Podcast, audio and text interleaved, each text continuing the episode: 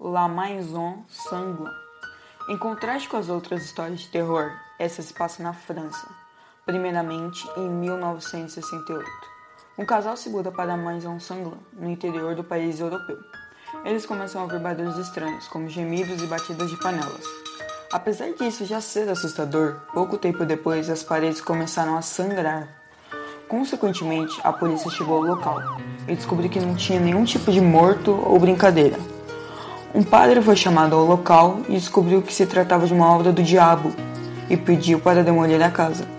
Por fim, quando demolida, foi descoberto que debaixo da casa havia 50 corpos de soldados nazistas da Segunda Guerra Mundial.